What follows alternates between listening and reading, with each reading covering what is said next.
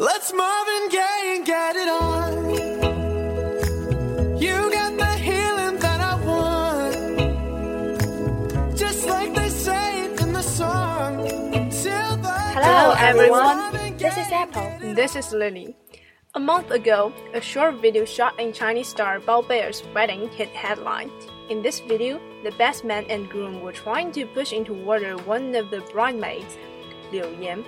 Fortunately, the abuse was eventually stopped by Jia Ling. While so many bystanders on the ground were fueling this farce, encouraging best man or shooting videos, Jia Ling briefly helped Liu Yan, resisting the pressure of those best men. And that leads us to explore the very essence of helping. So you can see that today's topic is altruism. By definition, altruism is helping others without any gain or rewards. While some people contend that altruism is the bottom line of helping, it is technically a branch of helping behavior.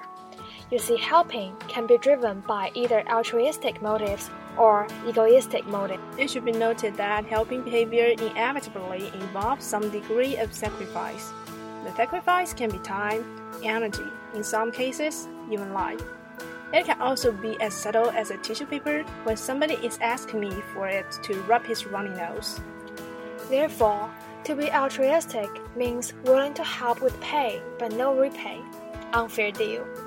When the sacrifice is relatively smaller, for instance, tissue paper, altruism is somehow understandable. But when it comes to significant sacrifice, we find altruism harder to achieve. So, firstly, we'll explain altruism from anthropological basis.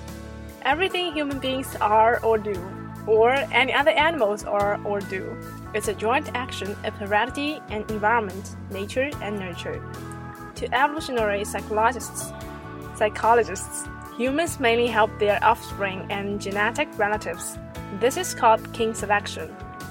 By protecting their kin, prosocial individuals increase the odds that their genes will survive across successive generations, and the gene pool of the species increasingly represents the genes of its prosocial members. If they are not helping their kin but some strangers, that's called reciprocal altruism. Helping others increases the odds that they will help us or our kin in return, thereby enhancing the survival of our genes. Well then, what about the environment? What why do we help? We may answer, we are taught so. The role of education and social learning is extremely important here. Social responsibility states that people should help others and contribute to the welfare of the whole society. The norm of reciprocity states that we should reciprocate while others treat us, treat us kindly. Studies in Europe, Asia, and North America back the idea of social influences. Studies confirm that children are more likely to act prosocially when their parents have the same high moral standards. A new theory emerged in 1990s. C. Daniel Batson proposed this empathy altruism hypothesis. Altruism is produced by empathy, the ability to put oneself in the place of another and to share what that person experiencing. Now we'll explain altruism from a philosophical basis. We randomly found that altruism actually jibes with Immanuel Kant's theory. Immanuel Kant argues that to do the right thing is not enough. You have to do the right thing for the right reason. Therefore, to mind your motive is extremely important. He raised the example of a shopkeeper. Suppose there's a shopkeeper and an inexperienced customer comes in.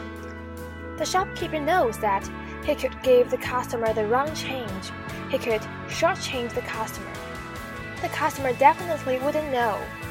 However, the shopkeeper thought that Well, if I shortchange this customer, word may get out. My reputation will be damaged, and it would harm my long-term interest. the shopkeeper finally gave the correct change, but his action doesn't have moral worth in it. He is doing the right thing for the wrong reason. He does not do this out of honesty, but for personal interest. So basically, the advocate of altruism is fighting for the same thing. The wrong reason here is the expectation for reward. The right reason here is the hope to enhance others' welfare. Now hold on, opponents say. Though altruism sounds good with the support of philosophical and anthropological expertise, there is underlying self interest if you are clever enough to notice. Do you believe that people can be completely altruistic or selfless? Or might there be underlying self serving motives, even acts of kindness and self sacrifice? To answer this question, let's examine some cases now. Although we highly admire those people having noble jobs with high occupational hazards, e.g., firefighter, rescue worker, we naturally don't consider their brave deeds altruistic. Why? because they conduct in line of duty. They are paid for this job. They make income out of it. But when people are volunteering to be a part-time firefighter or making anonymous charitable donations, are their actions out of true altruism? No, many psychologists say no. It is still self-serving motives that motivates seemingly altruistic behavior. Self-interest is always involved. In this case, don't people feel good and fulfilled after doing nice things? Sometimes they avoid feeling guilty for not helping.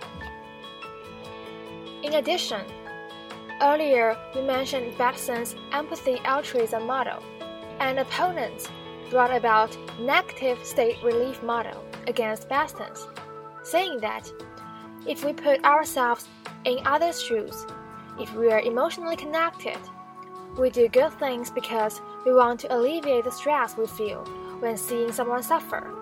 We feel better knowing that person's plight has been reduced. Gentiles help Jewish victims of the Holocaust. What's their egoistic goal here? They adhere to their own religious beliefs or their principle that human dignity be respected. They can't stand betrayal of their justice. Therefore, they must act certain way. Lily, after hearing the whole debate about pure altruism, what is your stance? Do you think true altruism exists? Um, there might not be pure altruism in the world. Well, actually, I don't know. But even if Jia Ling is only adhering to her own principle, even if the Gentiles help Jewish victims of the Holocaust for a negative state relief model, that makes them no less admirable. Today's Babel is over.